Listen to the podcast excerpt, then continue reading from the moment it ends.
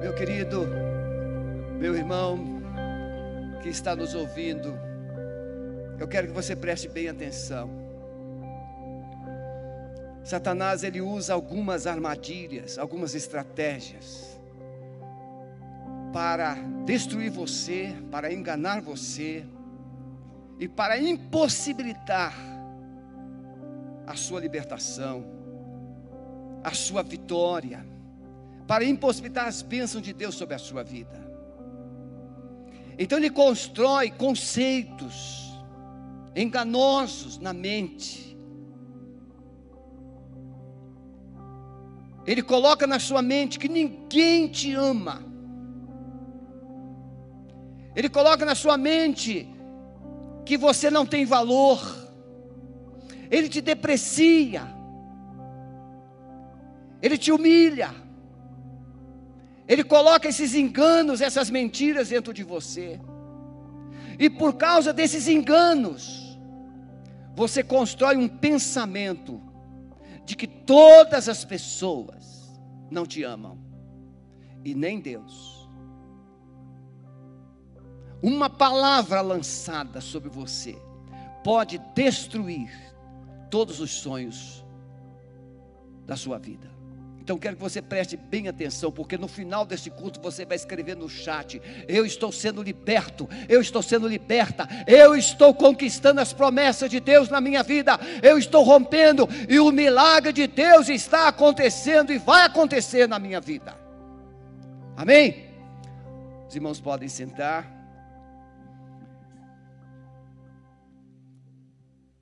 é um dos textos, livro de Juízes, ele começa dizendo que Josué, após a morte de Josué, Josué é um grande guerreiro de Deus que sucede Moisés né, no começo da, da conquista, da entrada da terra, e ele chega e conquista muita terra, ele tem muitas vitórias, mas Juízes começa dizendo que Josué Após a morte de Josué, o povo precisava dar continuidade. E então eles perguntam a Deus: Senhor, quem é que subirá para conquistar a terra? Que falta? E aí Deus diz que Judá vai subir. Judá convida Simeão para ajudá-lo e se compromete com ele que quando Simeão for guerrear por suas terras, ele também irá junto. E é nessa batalha de Judá que ele vai ganhar, vai vencer, ele vai guerrear contra os cananeus. E ele vai mostrar isso que nós estamos colocando nessa introdução. Este é um quadro desesperador dessa mulher, Ciro Finícia. Ela é uma pagã, ela é uma gentia, e se não bastasse o sofrimento, ela agora tem uma filha que está totalmente atormentada por demônios. E por certo, depois de ela buscar ajuda em todos os lugares, porque ela era da terra de Jezabel. Depois de ela buscar ajuda, com certeza lá no Baal, e nos outros deuses pagãos, e nada conseguindo, ela ouve falar de Jesus e ela vem ao encontro de Jesus, ela busca Jesus. O sofrimento dessa mulher é algo assim que nos chama a atenção. Mas eu quero que você entenda que por trás desse desse contexto, desse encontro de Jesus com essa Ciro Finícia, com essa mulher cananeia, tem uma história de um povo que começou lá com Noé, que nós vamos colocar. A Ciro Finícia morava em, em Tiro, cidade mal afamada, sinônimo de paganismo, terra natal de Jezabel, que é sinônimo de prostituição, de engano e de manipulação. Assim como Babilônia é sinônimo de confusão, de mundanismo, Jezabel é sinônimo de confusão, de mundanismo, de paganismo, mas de prostituição e de manipulação. Ela era da terra de Jezabel. Uma cidade mal afamada. Uma cidade de seduções. Os judeus consideravam os cananeus cães imundos, tal qual os samaritanos, que eram mestiços. Então eu quero colocar para você, para acompanhar esse processo de romper com as fortalezas do orgulho e conquistar o milagre, conquistar a bênção de Deus sobre a sua vida. Em primeiro lugar, você precisa entender o histórico da sua vida. No caso, nós vamos usar o histórico desta mulher, o histórico da vida dessa mulher. Porque muitas vezes você está olhando o que está acontecendo hoje, a sua vida andando em círculos, a sua vida de altos e baixos, a sua vida de perdas e ganhos, a sua vida, a sua vida de humilhações, de sofrimento, e você não consegue ter uma explicação. Então, quem sabe você aprendendo com o histórico dessa mulher, você poderá encontrar no histórico da sua vida, da sua família, da sua descendência, da sua ascendência, as causas. Então vamos lá. Os cananeus eles descendentes de Cão, filho de Noé, que foi amaldiçoado pelo pai. Cão, ele chegou, após Noé sair da arca, ele plantou uma vinha, e após a vinha produzir, ele fez vinho, e ele bebeu, bebeu, se alegrou e se embriagou, e ficou embriagado. E quando o cão chega, ele vê o seu pai despido. E ele vai contar para os outros irmãos que o seu pai estava despido. E os outros irmãos vêm de costas para não envergonhar o pai, protege o pai. E quando o pai volta, Noé volta à razão, ele amaldiçoa Cão pela humilhação que ele deu, que ele expôs o seu pai. E Noé amaldiçoa Canaã, filho de Cão também amaldiçoado. Ele diz assim em Gênesis 9, 25: Maldito seja Canaã, será servo dos seus irmãos. Sem Jafé. Estigma de desonra e desprezo que seguiu as gerações futuras de Canaã, trazendo desgraça, trazendo destruição. Os cananeus eram conhecidos pela desonra aos princípios de autoridade e desprezo às coisas sagradas. Adonibezeque, rei de Canaã, ele tinha 70 reis debaixo das suas mesas, os polegares das mãos e dos pés cortados. Significa homens sem equilíbrio, disfuncionais, um homem sem polegar, ele não podia usar a espada, não podia usar o arco. Era um inútil. E vivia como cachorrinhos debaixo da mesa do rei, comendo as migalhas que sobravam. Esse é o histórico. Vergonha do filho para com o pai. O pai verbaliza uma palavra de maldição para o filho e para o neto. Essa palavra de, maldi de maldição gera uma cadeia de sofrimento e desgraça. Agora preste atenção: quando uma pessoa tente imaginar cão saindo, humilhado, amaldiçoado, longe dos seus dois irmãos, tem que conviver agora à parte, porque era um maldito o que é que foi gerado no coração de Cão e de Canaã? Revolta, ira.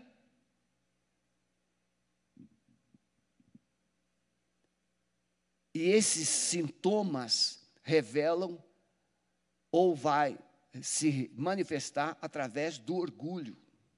como eu falei pela manhã. Uma pessoa rejeitada, ela vai, ela fará de tudo para ser aceita. E como é que ela, o que é que ela faz para ser aceita? Ela tem que ser a melhor. Ela tem que ser a mais forte. Ela tem que ser a que mais produz. Tem que ser a mais inteligente, a mais rica a que é melhor sucedida. Então é uma surge um espírito de competição. E nesse espírito de competição vai se desprezando uns, humilhando outros, para que ela se pre, ela prevaleça. É assim que surgiu o povo de Canaã. Por ele ter sido amaldiçoado pelo pai, Canaã pelo avô, surge o quê? Um pensamento de que as autoridades não são boas. Então eles eram, eles se rebelavam contra as autoridades. E como Noé era um homem amado por Deus, preste atenção nisso. Noé era amado por Deus. A Bíblia diz que Noé era um homem justo que andava com Deus. Então Cão e sua descendência passou também a ser opositores de Deus. Eles defamavam as coisas de Deus. nada acontece por acaso. Febre é sintoma, não é o seu problema. O seu problema é uma infecção, é um vírus que você pode ter, é uma bactéria, é uma inflamação. Da mesma forma, o orgulho não é o seu maior problema. O maior problema é o que produziu esse orgulho. Adoni Bezek, então ele é vencido por Judá e ele é morto em Jerusalém. E ele vai dizer: 70 reis, com os dedos polegares das mãos e dos pés cortados, apanhavam migalhas debaixo da minha mesa. Assim como eu fiz, Deus me fez. Pecado é igual bumerangue. Você pode jogar longe, vai voltar. Maldição é assim. Você pode amaldiçoar alguém, vai voltar. É nesse contexto histórico que Jesus encontra essa mulher. Por isso eu precisei colocar para você esse pano de fundo, esse pano histórico, esse fundo histórico. É nesse contexto histórico que Jesus trata essa mulher cananeia ela carrega uma fortaleza que ela nem conhece. E agora ela precisa ser confrontada. Nós não conseguimos entender. Eu já contei algumas vezes, quando eu era solteiro, bastante tempo atrás, né?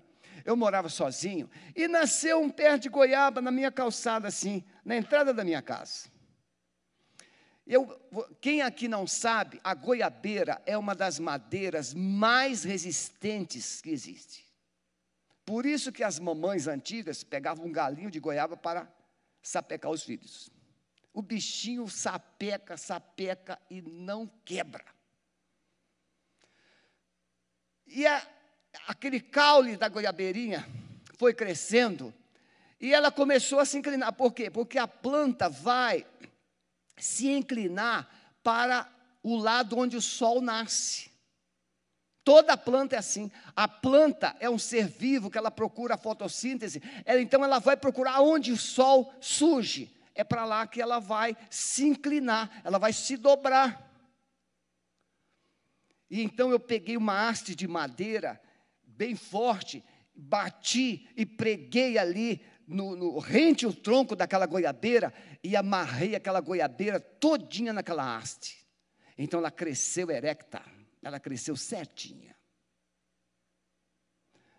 Orgulho é assim. Aquela haste representa a causa que mantém você de queixo duro Alguém te amarrou num passado, alguém te aprisionou num passado, alguém te aprisionou num fato, algo aconteceu e você foi aprisionado, e em cima dessa prisão você desenvolve emoções e atitudes. O que você não sabe nem explicar. Você diz assim: Eu não sei por que, que eu sou assim. Tem que saber, precisa investigar. Então Jesus, ele olha para aquela mulher e ele, ele diz assim: É uma cananeia. E Jesus conhecia os cananeus. Ele é Deus. Jesus sabia o que os cananeus tinham feito naquele percurso da história: o desprezo às coisas sagradas, desprezo a Deus, desprezo às autoridades. Veja Jezabel. Jezabel queria matar Elias. Cananeia. Ela queria matar Elias.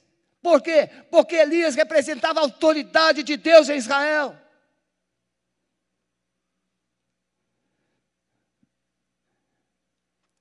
E você lembra como é que Jezabel morre? É comida pelos cães. Olha aqui os cães aqui.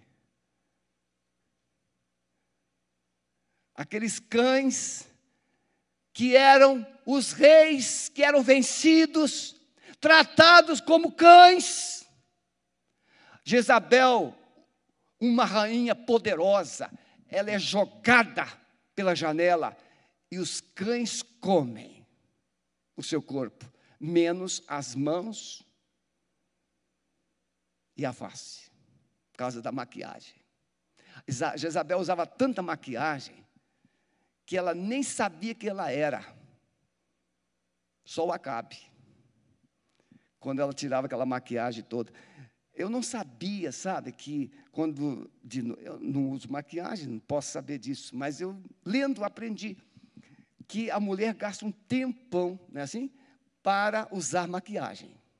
E depois ela gasta outro tempão para remover a maquiagem. Porque se ela dormir com aquela maquiagem, o que, que acontece? Ela vai ficar feia mais rápido. Porque vai impossibilitar os poros é, de funcionar. Olha que trabalheira. Ainda bem, né? nem todos são mulheres, eu nasci homem. Mas a gente é bom ter as mulheres perto, não é verdade? Então, nesse contexto histórico, Jesus vai tratar da história dessa mulher, destronar a fortaleza do seu orgulho, tratar o seu coração e, e trazer sobre ela uma bênção que ela tanto precisava. A herança de abuso à autoridade. Então, Adonibezeque de 70 reis com dedos polegares cortados. Ele vai mostrar que essa história de humilhação, irmãos, a gente fala sobre libertação, sobre isso, e parece que entra de um lado, sai do outro, as pessoas não entendem. O orgulho se alimenta de humilhação. Se ele não humilhar as pessoas, Olha, a, a gente tem visto no decorrer da vida. Bastaria você dizer assim: olha, não gostei. Não, não ficou bom. Não, tem que dizer daquela maneira que você vai humilhar. Eu lendo um livro, eu descobri a história de um grande homem, que ele tinha um trauma, porque quando criança, na escola, ele não sabia ver hora. E um belo dia, a professora, inocentemente, disse assim para ele: ele pediu, professor, eu posso ir no banheiro? Ela disse: pode, aproveita, vê lá no relógio quantas horas são e volte. E o garotinho não voltou mais para a sala, com vergonha, porque ele não sabia ver hora. E passado um tempo, aí a professora mandou chamar, e o garotinho, ele Estava escondido.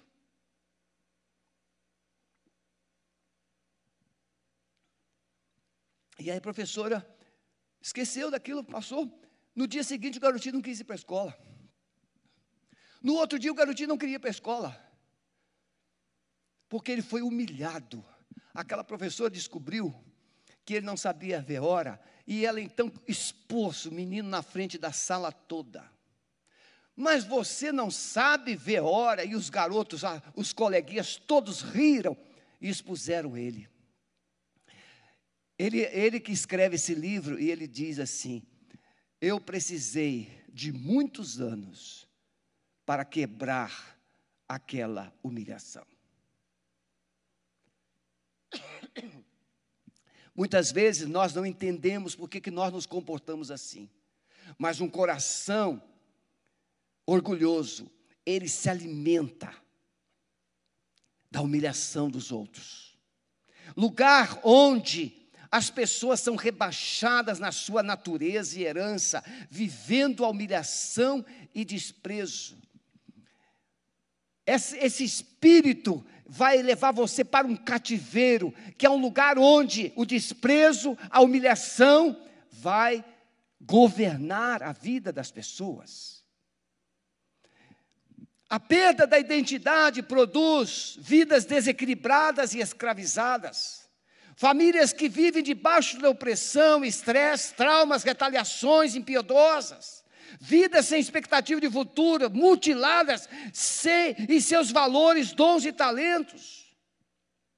Vidas que vivem das migalhas que caem da mesa.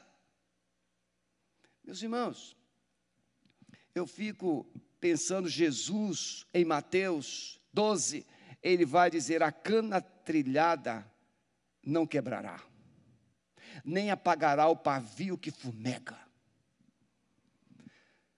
Quando Jesus olha para uma pessoa frágil, quando Jesus olha para uma pessoa derrotada, quando Jesus olha para uma pessoa humilhada, quando Jesus olha para uma pessoa desprezada, ele revela uma misericórdia e ele estende a mão. A cana trilhada não será quebrada, nem o pavio que está pagando será soprado. Jesus, ele tem uma palavra que levanta o abatido. Jesus tem uma palavra que restaura aquele que é humilhado. Mas ele precisava fazer um diagnóstico para essa mulher de quem ela era, de onde ela vinha. Onde estava o marido dela? Onde estava a família dela? Por que razão a filha estava endemoniada? Essa mulher, depois de tudo, ela deixa tudo e vai ao encontro de Jesus. Em segundo lugar, para você vencer a fortaleza do orgulho e receber a bênção de Deus, o milagre de Deus, você precisa compreender que antes da bênção, você precisa da libertação. Antes da bênção, você precisa experimentar a graça. Antes da bênção, você precisa conhecer o abençoador. Pela graça sois salvos por meio da fé. Não vem de vós, é dom de Deus. Antes de ser abençoado, precisamos conhecer aquele que é o dono da bênção. Essa mulher ela estava agora diante de Jesus, essa mulher agora estava diante de Deus, essa mulher estava diante do Todo-Poderoso, mas ela não sabia disso. Ela só sabia que precisava de um milagre. Meus irmãos, nós estamos vivendo uns, uns dias, um tempo em que as pessoas estão precisando de milagres. A pandemia, famílias disfuncionais, eu moro no condomínio com 72 famílias. E a gente tem um pouquinho de leitura da pressão. Alguns desempregados, alguns com ausência de recursos. São mulheres que moram sozinhas, são homens que moram sozinhos.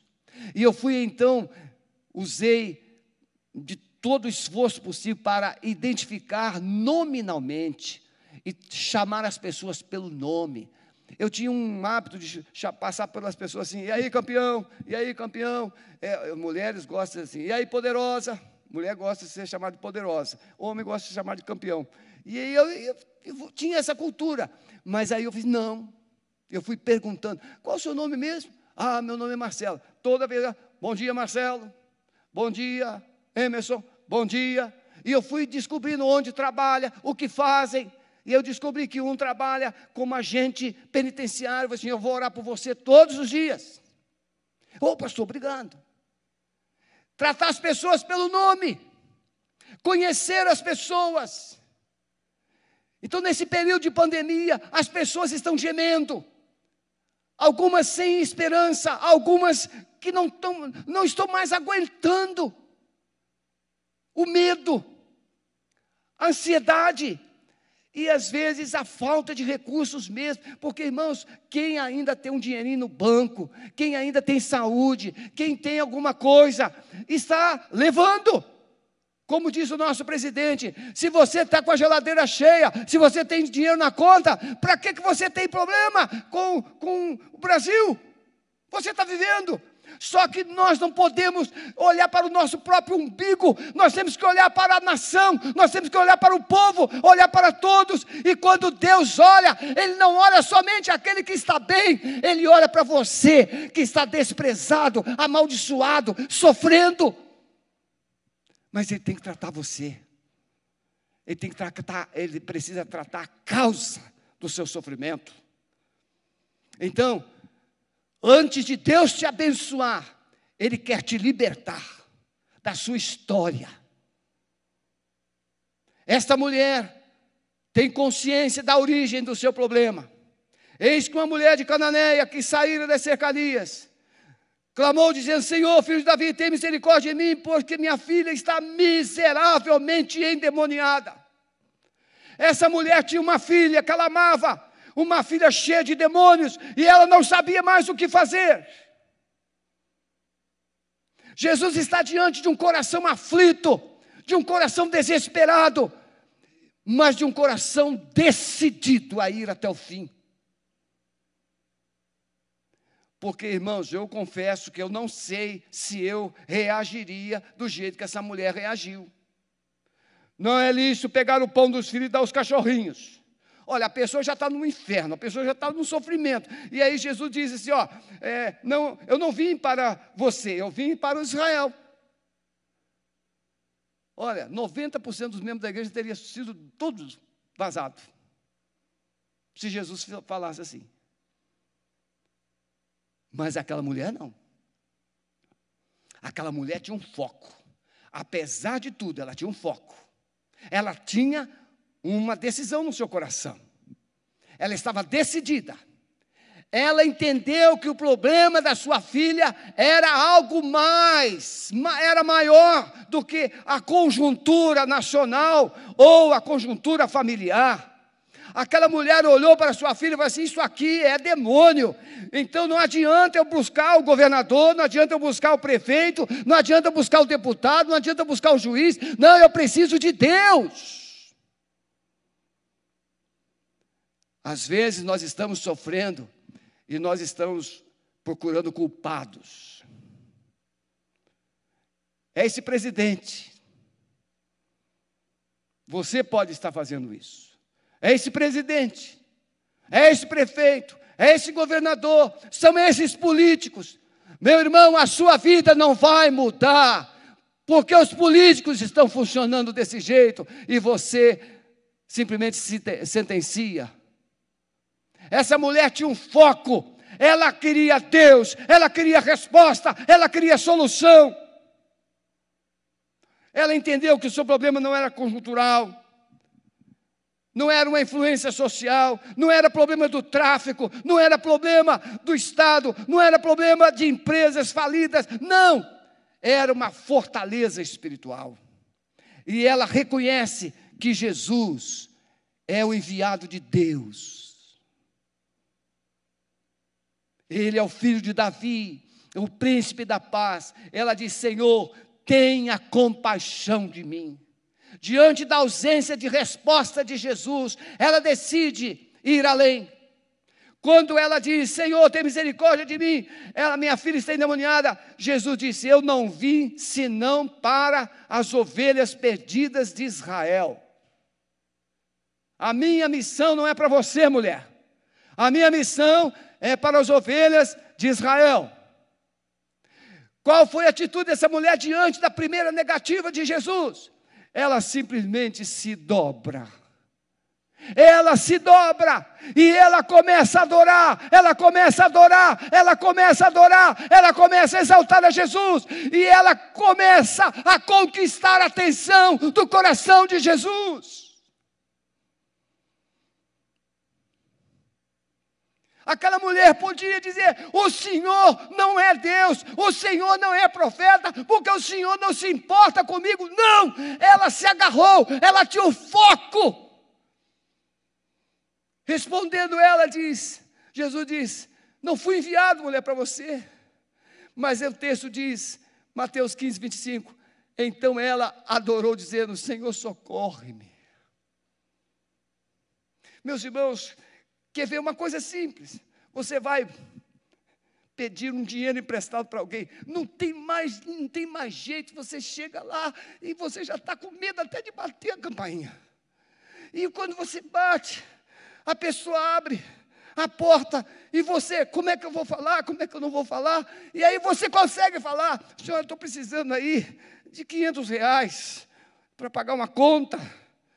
Imagine você, aquela pessoa que você foi pedir 500 reais, ela diz assim: olha aqui, ó, eu tenho uma família para criar.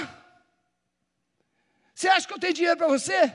Eu tenho uma família para criar. Meu dinheiro não é para você, não. Foi mais ou menos isso, meus irmãos. Sabe o que ela fez? Ela se prostra.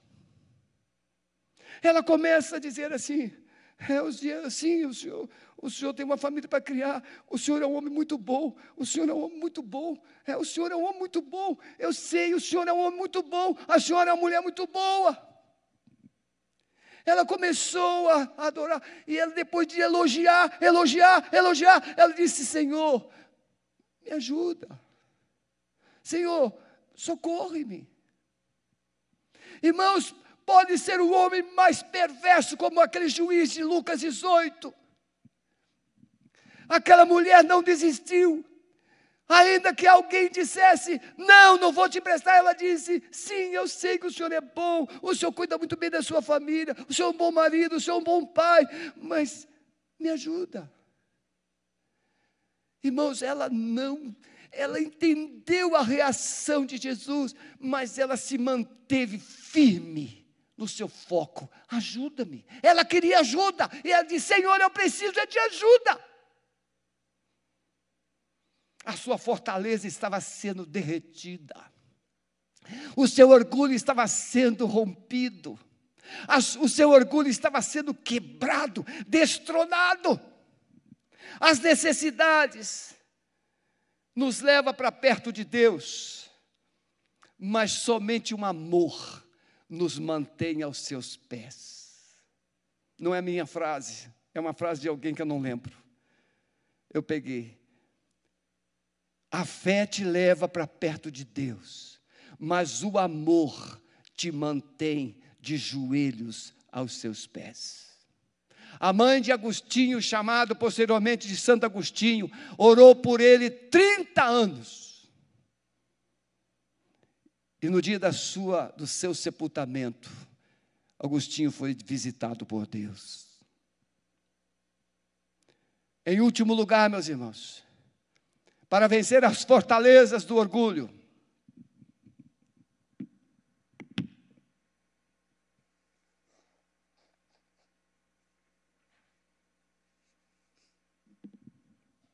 Para vencer as fortalezas do orgulho,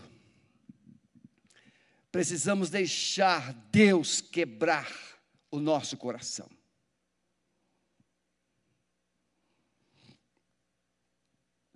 Jeremias desce à casa do oleiro, o vaso quebra na mão do oleiro, e Deus diz assim: Não posso eu fazer de vocês como fez o oleiro, porque o oleiro reconstruiu o vaso. Jesus, porém, respondendo, disse: Não é bom pegar o pão dos filhos e deitá-los aos cachorrinhos.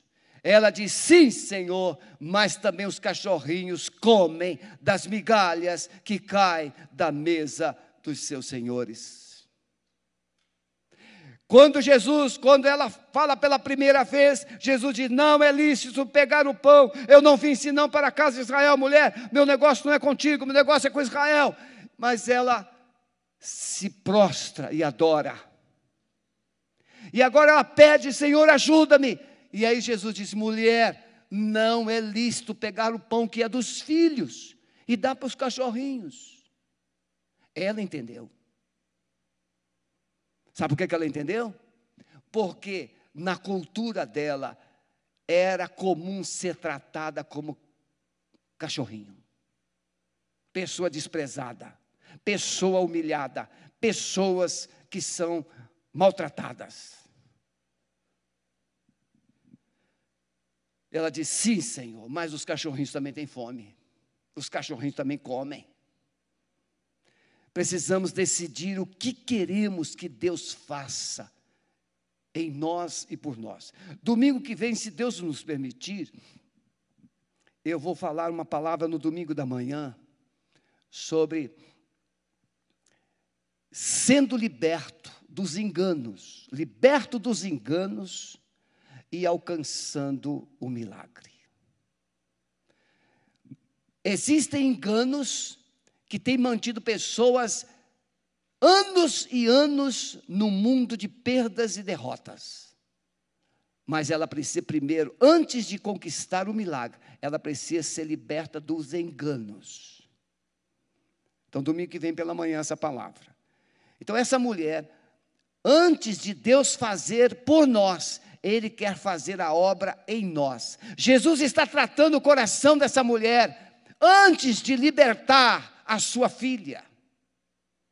E ele respondendo disse: Eu não fui enviado senão as ovelhas perdidas de Israel. Não é bom pegar o pão dos filhos e dar aos cachorrinhos. Ela vence a resistência dos discípulos, ela vence as palavras de Jesus, a aparente indiferença de Jesus. E ela vai até o fim ela se rende incondicionalmente. Sim, Senhor, eu sou tudo isso que o Senhor está falando, mas eu preciso da bênção. Eu quero a vitória. Eu preciso que você pare agora, você que está me ouvindo em casa, você que está ouvindo essa mensagem hoje, qualquer dia da semana. Eu quero que você pare agora e pense. Você pode ter dito, Ninguém me entende. Ninguém me ama. Você pode ter dito: Deus me abandonou. Deus me amaldiçoou. Deus não se importa comigo. Eu quero que você pare hoje e pense. Em vez de qualquer reação, seja qual for a resposta que você tenha recebido até hoje, eu quero desafiar você em vez de reclamar, procurar culpados, criticar, transferir, fazer isso. Faça isso. Adore. Se humilhe, porque Tiago diz: aquele que se humilha diante de Deus, ele o exalta. Mas aquele que se exaltar, ele abate, ele humilha.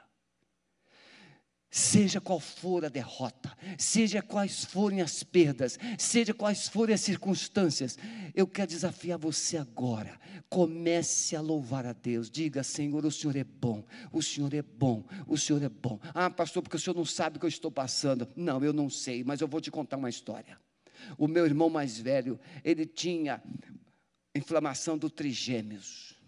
E quem sabe um pouquinho sobre isso, o trigêmeos é uma inflamação dos nervos, que até a lágrima, a lágrima de quem tem problema no trigêmeos, ela é tão tóxica que ela queima a pele da face. O meu irmão ficava às vezes uma semana sem poder abrir a boca, que não podia se mexer.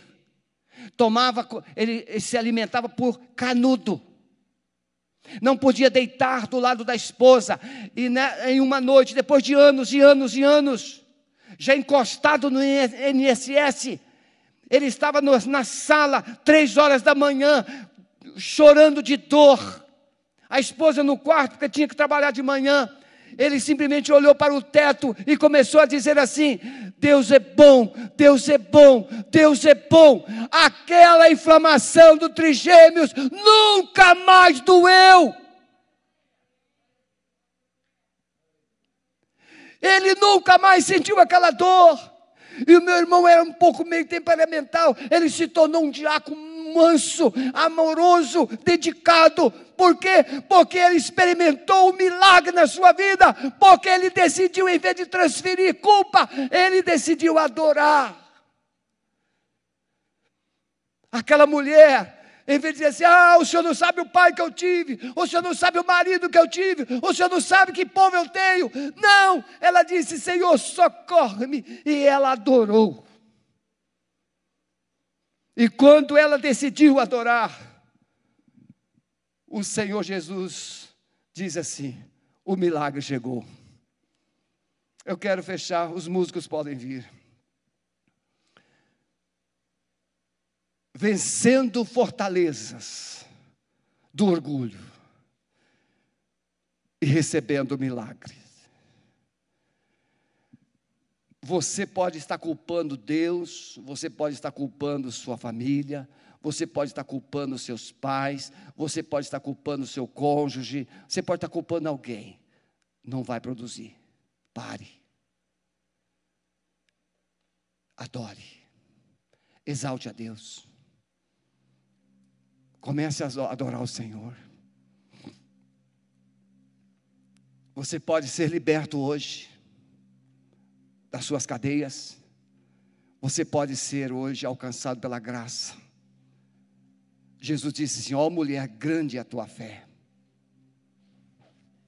Vai, a tua filha já está curada. Esta mulher chegou a Jesus com um fardo pesado e um coração marcado pela dor. Talvez você começou esse, participar desse culto conosco com a sua alma aprisionada, a sua alma pesarosa, o seu coração cheio de revolta, cheio de dor, cheio de questionamento. Sim, você começou este culto assim, angustiado, aprisionado, revoltado, acusando a Deus e o mundo. Pois essa mulher chegou diante de Jesus com a alma aprisionada, uma filha endemoniada em casa, a sua vida destroçada. Foi assim que ela chegou. Mas quando ela decidiu adorar, ela saiu diferente. Quando ela sai da presença de Jesus, ela não carrega mais a dor, ela não carrega mais o sofrimento, ela não carrega mais a humilhação, ela carrega uma promessa. E Jesus disse: Vai, mulher, porque grande é a tua fé, a tua filha já está sã. O alívio, agora o seu coração não doía, o seu coração transbordava de alegria. E quando ela chega em casa, a sua filha estava liberta. A Bíblia não fala mais dessa mulher. Mas se falasse, a Bíblia diria que aquela mulher se tornou uma missionária, que aquela filha se tornou uma mulher de Deus, porque a casa onde Jesus é adorado, os céus descem.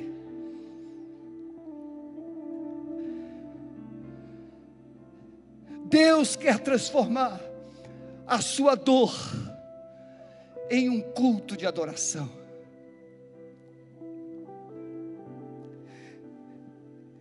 Eu posso imaginar os lares que o Brasil tem nesses dias. Quase 13 milhões de pessoas desempregadas. Eu posso imaginar as disfunções. Mas eu preciso sonhar que nesta noite, na sua vida, na sua casa, Jesus está chegando e Ele tem uma promessa, Ele tem uma palavra, Ele tem uma bênção, Ele tem um milagre para realizar. Então você pode colocar no chat agora. Eu decido adorar eu decido exaltar, porque eu decido crer no milagre de Deus na minha vida. Faça isso. Vamos adorar o Senhor. Meu querido, minha querida que está nos acompanhando até aqui. Deus conhece a sua dor. Deus conhece o tempo que você sofre. E Ele não quer te dar um paliativo, Ele quer te dar uma vida nova. E vida nova está aos pés de Jesus. Maria Madalena era escravizada por sete demônios, mas aos pés de Jesus ela renasceu. O gadareno vivia dentro de um cemitério, mas aos pés de Jesus renasceu. Eu não sei o quadro, eu não sei as circunstâncias, mas eu sei quem é Jesus. E Ele está dizendo: se você se humilhar, se você se render, se você se entregar, eu tenho uma palavra para mudar a sua história. Faça isso nesta noite. Convide a Jesus para entrar na sua vida. Amado e bondoso Espírito Santo, cada coração que foi alcançado nesta noite e será alcançado durante a semana por esta palavra, ele seja totalmente, Senhor, encharcado com o teu amor. E pela força do teu amor, ele venha para os teus pés, porque onde ele vai encontrar o abraço que ele precisa, a palavra que ele tanto sonha e espera, e o milagre que vai mudar a sua história. Senhor, eu abençoo cada uma dessas pessoas, eu abençoo cada uma dessas famílias e lanço sobre elas uma palavra como Jesus: vai em paz, a tua fé te salvou. Que o teu milagre, Senhor, alcance esse coração, esse coração. Que o teu milagre alcance essa família, alcance esta casa. Recebe a nossa oração, pois nós oramos em nome de Jesus. Deus te abençoe. Obrigado por você ter ficado conosco até aqui. E que a graça de Jesus seja sobre a sua vida e sobre a sua família, em nome de Jesus. Muito obrigado.